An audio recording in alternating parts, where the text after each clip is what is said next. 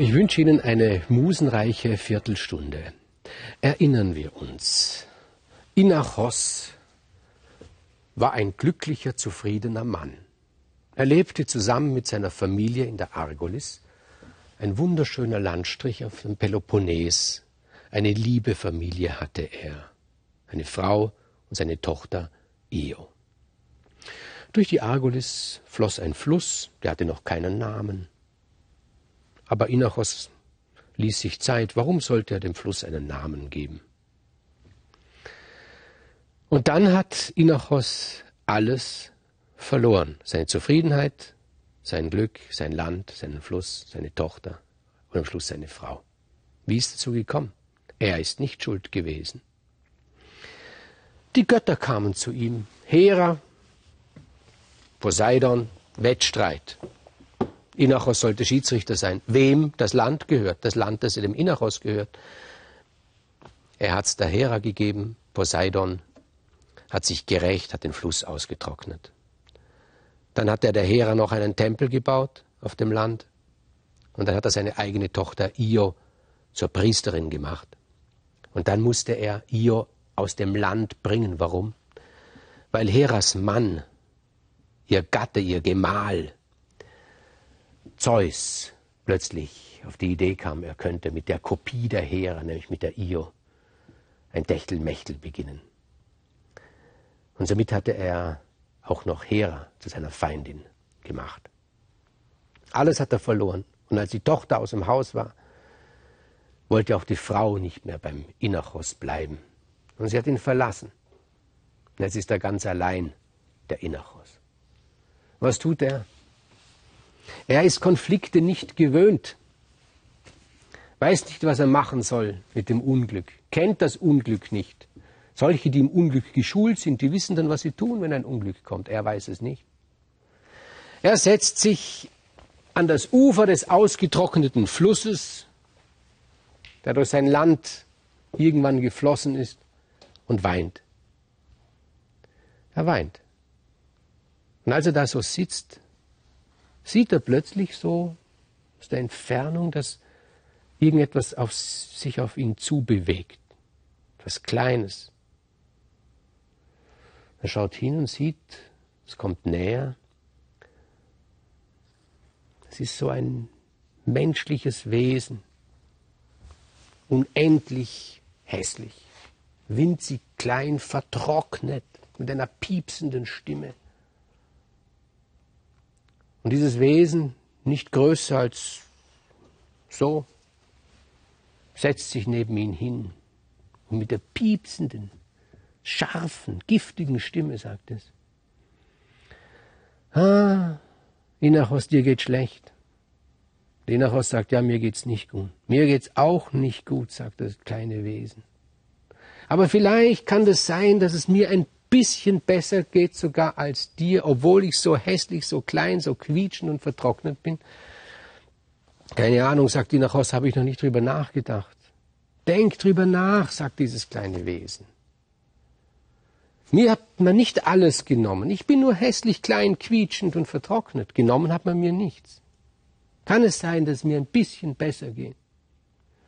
Ja, so gesehen, sagt die Nachos, geht es dir vielleicht wirklich besser. Ja, aber wenn es dir besser, wenn es mir besser geht als dir, dann hast du doch einen kleinen Funken Neid mir gegenüber. Nein, habe ich nicht. Aber denk doch mal nach, vielleicht ein kleines bisschen, dass du wenigstens möchtest, dass es dir um dieses kleine bisschen besser geht. Denkt er nach und sagt, ja, vielleicht schon. Das ist Neid sagt das Wesen. Wenn das Neid ist, sagt die Ost, gut, dann habe ich halt ein bisschen Neid. Und dann merkt der, wo er das Wort Neid ausspricht, dass dieses Wesen zu wachsen beginnt, ein bisschen schöner wird, nicht mehr so vertrocknet ist. Wer ist dieses Ding?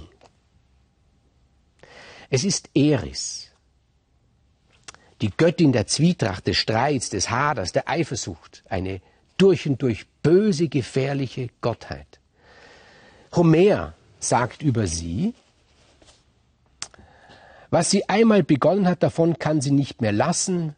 Von ihrer kleinen Gestalt wächst sie zu gigantischer Größe und Schönheit empor, eben dann, wenn ihr Nahrung gegeben wird. Und ihre Nahrung ist die Eifersucht, es ist der Neid. Und so beginnt sie im Innerchos den Neid zu schüren, den Hass. Sie sagt, erzähl mir doch mal, warum bist du so geworden, wie du geworden bist? Warum sitzt du hier und weinst? Und er erzählt seine ganze Geschichte. Und am Schluss fragt sie ihn, also, ich muss doch wirklich sagen, nach all dem, was dir passiert ist, hast du, empfindest du keinen Zorn auf die Götter in dir? Er denkt nach und sagt, eigentlich nicht. Ja, aber das gibt's doch nicht, sagt er. Das ist doch verrückt.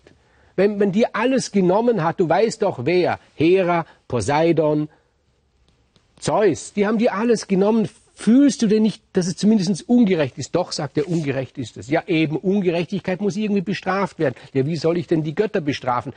Das kannst du natürlich nicht, sagt Eris, aber du kannst sie doch irgendwie in dir selber drin bestrafen, indem du sie hast. Das wird dir gut tun.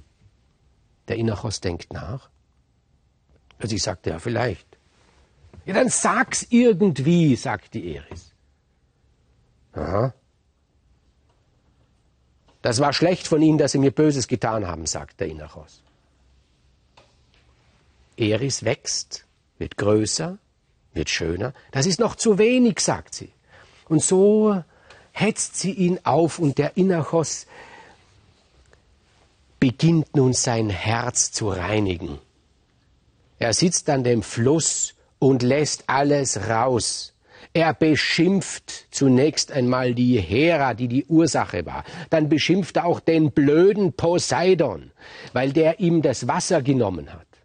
Und er schimpft und schimpft und es macht ihm große Freude und er schreckt dann auch nicht vor dem Zeus zurück. Über den, der steht ja über allem drüber, sagt er. Warum kann der seine Finger nicht von meiner Tochter lassen? Was geht denn ihn das an? Und er schimpft und es bricht aus ihm heraus und neben ihm am Ufer dieses Flusses, der noch keinen Namen hat und kein Wasser hat, denn er ist ausgetrocknet worden vom Poseidon, steht plötzlich eine große, wunderschöne weibliche Gestalt, das ist Eris. Das animiert ihn noch mehr. Und sie sagt immer, du musst mehr geben, das ist noch viel zu wenig. Und was tut der Inachos? Er bleibt nicht mehr sitzen am Ufer des Flusses, der keinen Namen hat. Er zieht in die Welt hinaus, er wird ein Hassprediger und es hat noch niemals einen begabteren Hassprediger gegeben. Er, er, er, er schart die Menschen um sich und er zeigt auf die Sonne und sagt, was ist mit ihr? Und er beginnt über die Sonne zu schimpfen und über den Mond, diesen Parasiten, diesen Schmarotzer, der ja nur das Licht von der Sonne nimmt. Über die Erde schimpft er, über alles schimpft er. Er wird das Vorbild für Timon von Athen von Shakespeare. Da bin ich mir ganz sicher. Shakespeare hat sich in der Ausformung dieses Timon, der im zweiten Teil des Stückes so ein, ein, ein über alle Ufern tretender Schimpfer wird, hat er sich an dem Inachos orientiert. Und die Menschen hören das gerne. Die hören das gerne, wenn ein Dritter etwas tut, was sie eigentlich gern tun würden, nämlich über die Götter schimpfen. Sie selber tun es nicht, aber sie hören gerne zu. Und er hat einen großen Zulauf. Er wird ein Star der Inachos. Und ihn begleitet immer, die Menschen sehen sie nicht, inzwischen eine gigantisch bis zu den Wolken hoch gewachsene, wunderschöne, herrlich anzusehende Eris. Und was ist die Folge dieser Ekstase?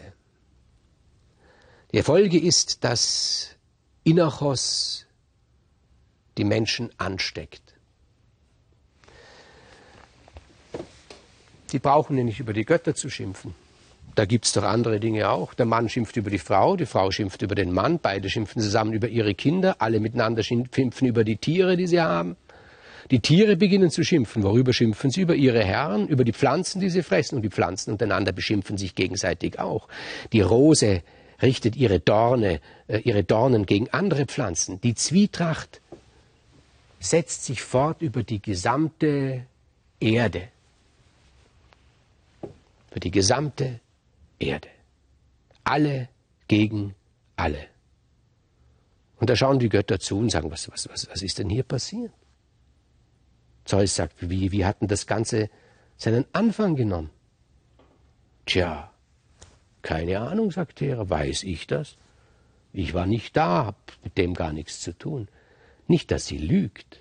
Sie weiß es wirklich nicht. So wenig interessiert sie das Schicksal dieses Inachos, dass sie sich gar nicht mehr daran erinnert, was sie angerichtet hat. Für den Poseidon gilt dasselbe. Aber der Zeus, der sagt, es kann nicht so weitergehen. Und er schickt eine Rachegöttin, Tisiphone, die gefährlichste, das ist die Mordrächende, und er sagt zu ihr, bring wieder die Sache in Ordnung. Und die Siphone macht das auf ihre Art und Weise. Sie ist eine exzellente Technikerin der Qual.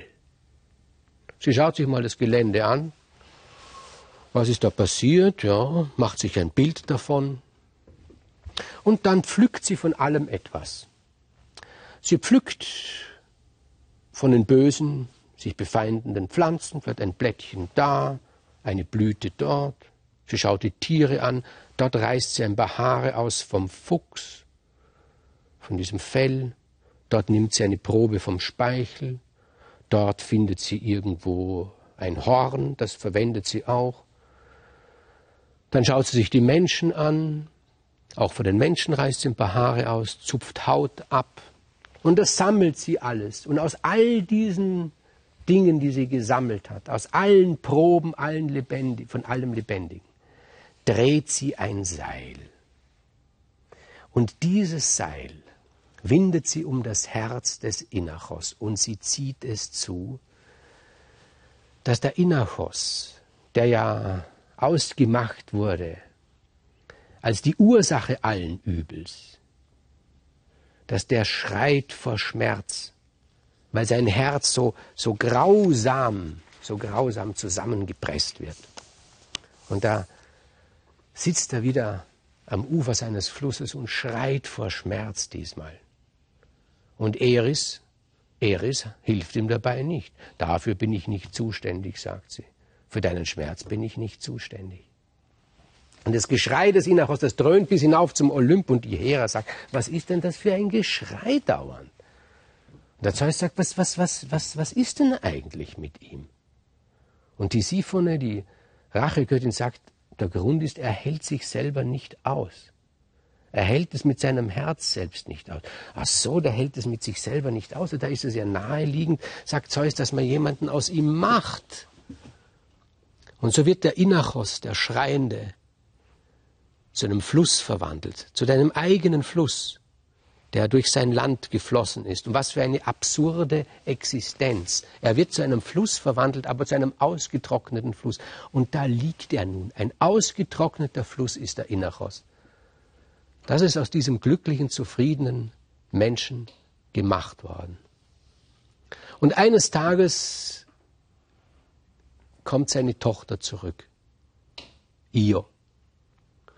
Io, die von Zeus in eine weiße Kuh verwandelt wurde. Gehetzt von einer Bremse über die ganze Welt, vorbei an der Adria, dort wird ein Teil nach ihr benannt, das Ionische Meer, dann hinüber nach Kleinasien, der Bosporus, auch nach ihr benannt. Und so kam sie wieder zurück und sie sieht ihren Vater und der Vater sieht sie und da beginnt der Vater zu weinen. Und sein Flussbett füllt sich mit Salzwasser, mit bitterem Wasser. Und Io kehrt sich ab und zieht weiter in die Welt hinaus bis nach Ägypten. Und dort endlich befreit sie Zeus von ihrer Qual, vertreibt die Bremse, verwandelt sie zurück in eine Frau. Sie bekommt einen Sohn.